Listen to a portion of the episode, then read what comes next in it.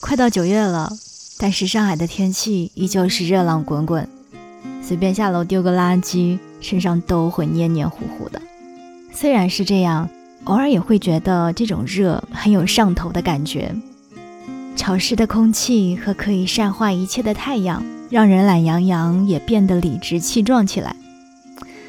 像这样的天气，不就是应该去到海边，配上一瓶冒着泡的冰汽水？再切上一盆冰西瓜，啃着雪糕，再望着起起伏伏的海浪，踩着滚热的沙子吗？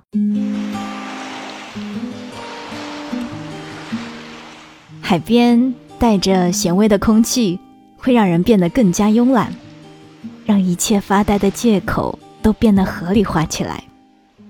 在海边随便找一个地方就可以待上一下午，看着那些穿着比基尼的女生随意的闲逛。整个空气里都弥漫着海水的咸味儿。不介意紫外线的女生还会大方地解开泳衣，来上一场日光浴，举着一本小说，看累了就用书遮住眼睛睡上一觉。你也可以什么都不做，就懒懒散散地靠在海边。在海边就应该理直气壮地发呆。有时候经常会想。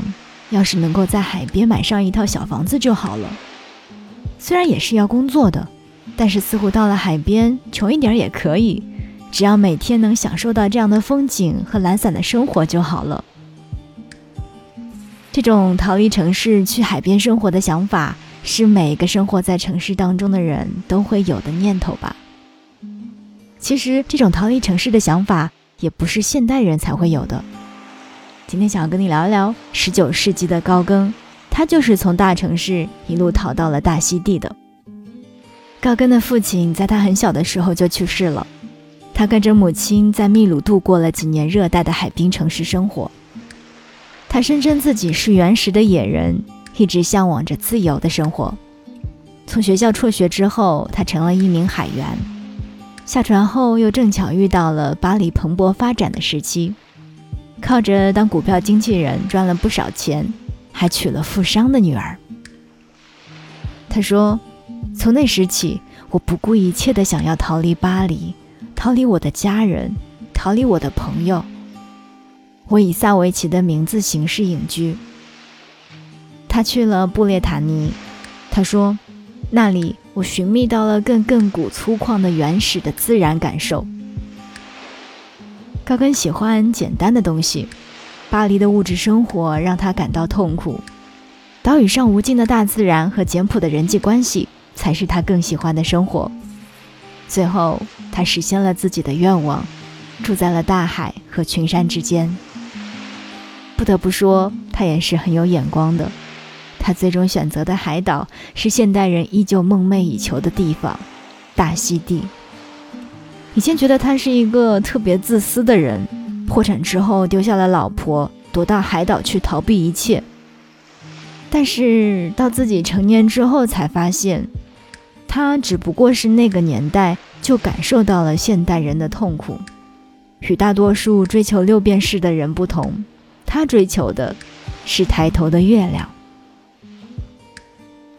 当同时代的艺术家都在画着唯美的印象主义的时候。高更选择画出更狂野的大自然，靠近海，他能够更真实的感受自己。普通人在海边也会无限靠近自然，散漫的穿着，随性的聊天，再也不用管什么规矩不规矩了。我跟你说，一年里面啊，一定要没有目的的过上几天，看着随意的风景发发呆，才能够让紧绷的自己放松下来。不发呆的夏天是不完整的。发呆的时候，所有的烦恼都被一下子清空，能够让人更加静下心来享受每一件小事儿。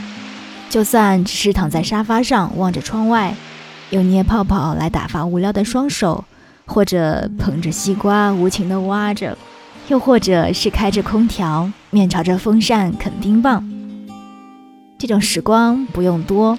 一年里有上几个片刻就好了，就算不能去海边，也给自己放个假吧。没有人规定到了海边才算度假呀。那么你呢？你最享受的夏日时光是什么样子的呢？欢迎在节目下方的评论区跟我一起分享呀。我是 Cindy 双双，今天跟大家分享的这个内容来自于公众号“奇幻坐标”，作者是小思思。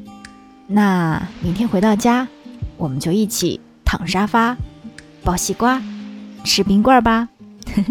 我们下期再见。啦啦啦啦啦啦啦啦，太陽の啦。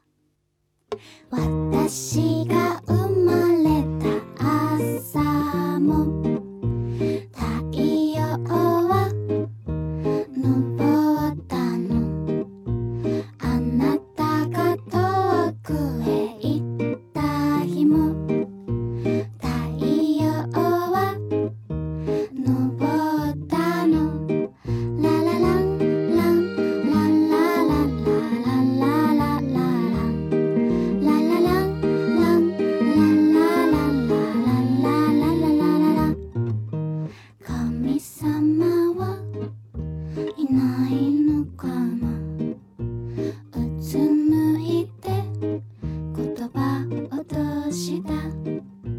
小さな頬を寄せ合っても。本当のことは変わらない。物語は始まる最初の一行。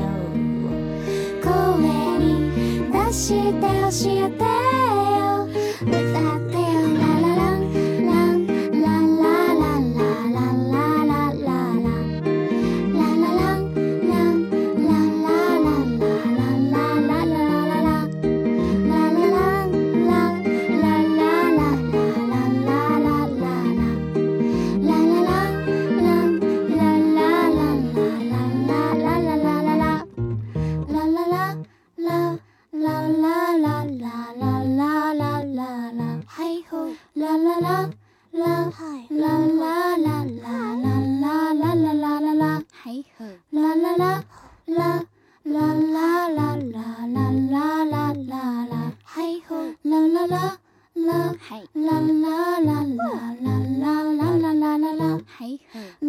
啦啦啦啦。